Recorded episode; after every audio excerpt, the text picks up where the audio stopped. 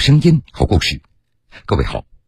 欢迎您收听江苏新闻广播铁坤所讲述的新闻故事。重庆的李女士不慎落入网恋的骗局，她陆续被骗走了一百多万元。但是让人意外的是，深藏海外的电诈嫌疑人声称他对李女士动了真感情。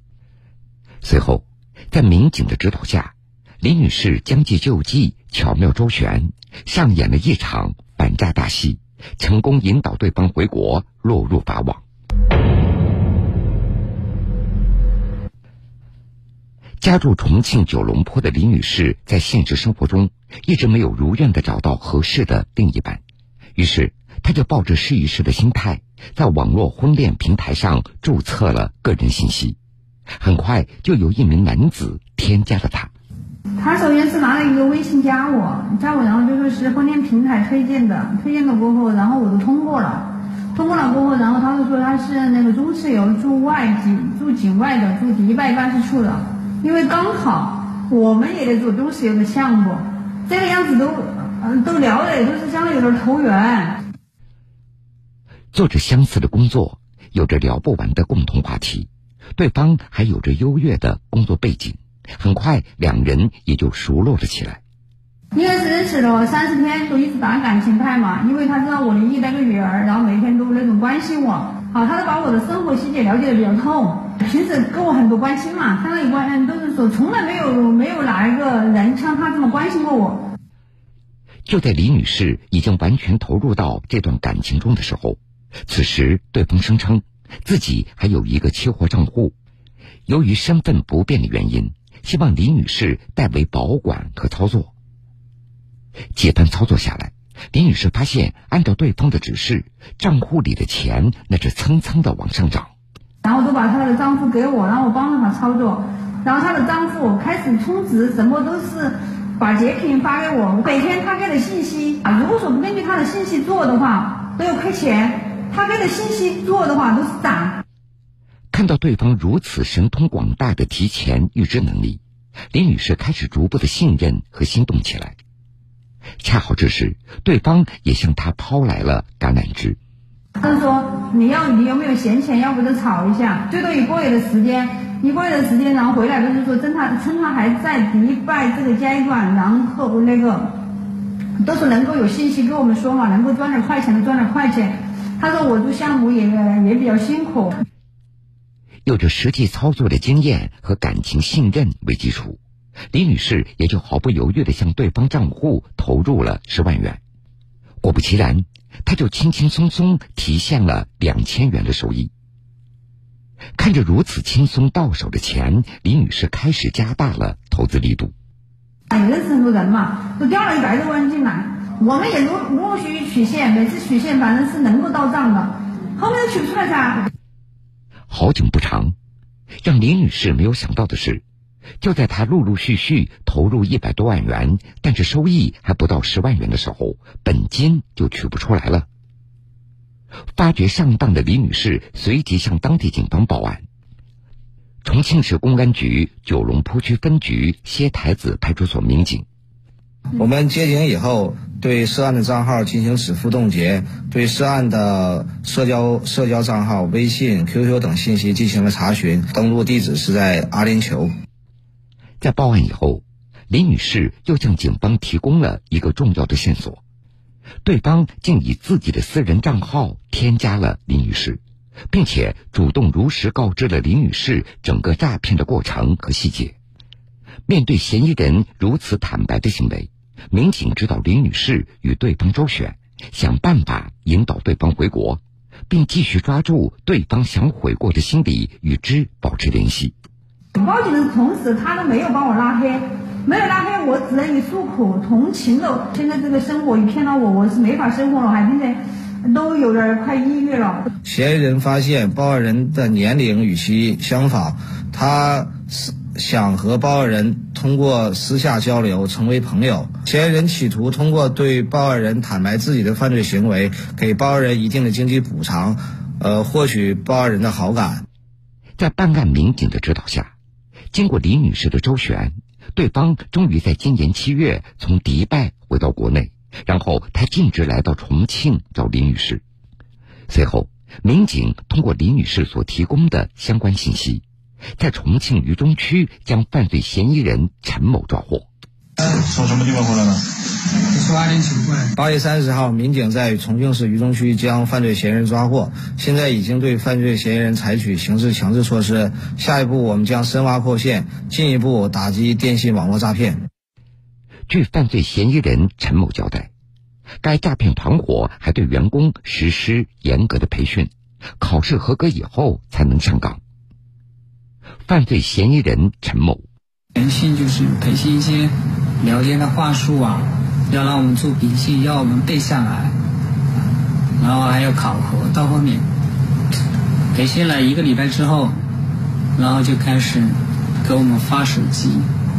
啊，发手机就是让我们去养号。养号养了几天之后，然后就是上面的组长就会把一些客户的信息、联系方式就在群里面啊，就分配给我们去加客户的呃微信。办案民警，诈骗集团通过在交友交友网站上购买信息，通过筛选锁定三十岁到五十岁有一定经济基础的女性作为诈骗目标。在锁定诈骗目标以后，团伙成员都按照事先编好的剧本演戏，怎么开场，怎么回答问题，对方提出质疑该怎么回应，这都有交流的投入。呃，诈骗集团向嫌疑人提供统一的剧本，嫌疑人冒充企业高管，以交友为目的骗取报案人的信任，再向报案人提供虚假的投资软件，通过虚假投资软件上赚钱为诱饵，让报案人在虚假投资软件上进行投资，呃，报案人相信以后，将大量的钱转入到虚假投资软件，这些钱最后被诈骗集团转移到境外。在实施诈骗中，这个诈骗团伙分工明确，有负责前期广撒网的业务员，也有负责专门聊天的高手，更有专门统筹管理的组长和总监。每个工种按级别进行分赃。当诈骗分子发现被害人已经被榨干，没有利用价值以后，便会将其拉黑，并且删除所有的联系方式。呼吁广大市民在交友过程中要提高警惕，不要被对方的表面现象迷惑。特别是遇到对方要求投资理财转账的时候，要向派出所和社区民警咨询，避免上当受骗。火眼金睛，铁腕出击，撒下天罗地网，倾听坤哥说法。欢迎各位继续来收听新闻故事。下面我们来关注养老诈骗。近年来，以养老服务、养老项目等为幌子骗取老年人钱财的方式层出不穷，不仅给老年人造成了经济损失，更让老人们陷入了精神痛苦。近期。北京市海淀区人民检察院公布了一起打着老年互助会的幌子进行涉老传销的案例，引发关注。那是在今年年初，刘阿姨退休前的老同事约她到公园，刘阿姨带着老伴儿欣然前往。到了以后，刘阿姨发现除了这个老同事，还有几个老头老太太，大家白天逛公园拍照片，晚上一起吃饭。吃饭的时候，一位徐阿姨就开始向大家滔滔不绝的介绍老年互助会，说这个互助会是专门帮助孤寡老人的，用来保障老人的晚年生活，不仅能够在需要的时候为成员提供大病救助金，还能为养老道路上可能遇到的各种问题储备资金。刘阿姨听完之后非常心动，当时就表示愿意加入这个老年互助会。几天以后，他就带着老伴儿和徐阿姨再次见面。这时，徐阿姨才说，参加老年互助会需要每个人交三万元的会费，干好了之后还会有奖金。北京市海淀区人民检察院检察官孔涵表示，这看似是盛情邀请，其实就是老年传销陷阱。发现一个可能可以发展的对象的时候，然后觉得这个人不错，然后他就会提前把这个人的背景了解一下。那我的上级和我的上上级就这四五个人就会形成一个小班，然后陪你一起，比如说去叫你出来去 KTV 啊，或者说组织个春游啊、秋游这种。通过这样的方式，就是他在无形之中通过大家交朋友或者聊天的方式，最后给你提出来，哎，我们现在都在参与这个，非常好，就是会让老年人有点防不胜防。涉及到要交费，刘阿姨也有些疑惑，她便询问：“怎么样才算是干得好呢？”徐阿姨解释：“就是不断的介绍其他好朋友加入进来，大家能够一起参加会员活动，又能挣钱。互助会里还有互助金池子，如果有谁突然得了重病，还可以申请互助金救助。”刘阿姨听了之后觉得非常好，当场就签了字。随后就到银行给介绍人转了账。当天，刘阿姨她就收到了一本新学员须知，里面是教授刘阿姨如何选择发展新成员的套路。孔涵告诉记者，很多老人起初也有疑惑，但是随后也就一步步落入了陷阱。然后这些老年人一般就会觉得，大家能够一起组织个活动，然后我交几万块钱进来。然后我也去介绍其他的人进来，大家能够一起玩儿。然后将来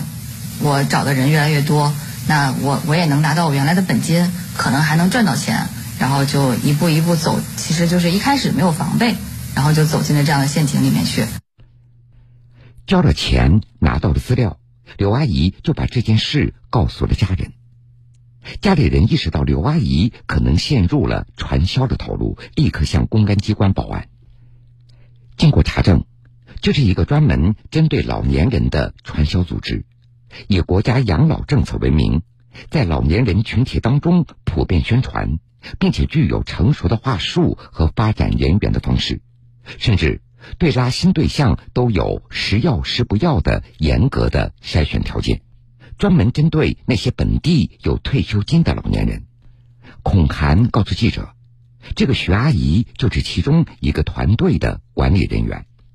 他们这种就是架构是非常明显的，就他们也是咱咱们就是常规的以为这种一分二、二分四这样的发展形式，每上升一层可以返一部分钱。他一开始不是要交几万块钱的这个所谓的互助金或者入会费嘛？然后每一层会拿到一些，比如他上升两层之后，可能本金就回来，之后他就会等慢慢排队等着再上层去分到所谓的这些利润。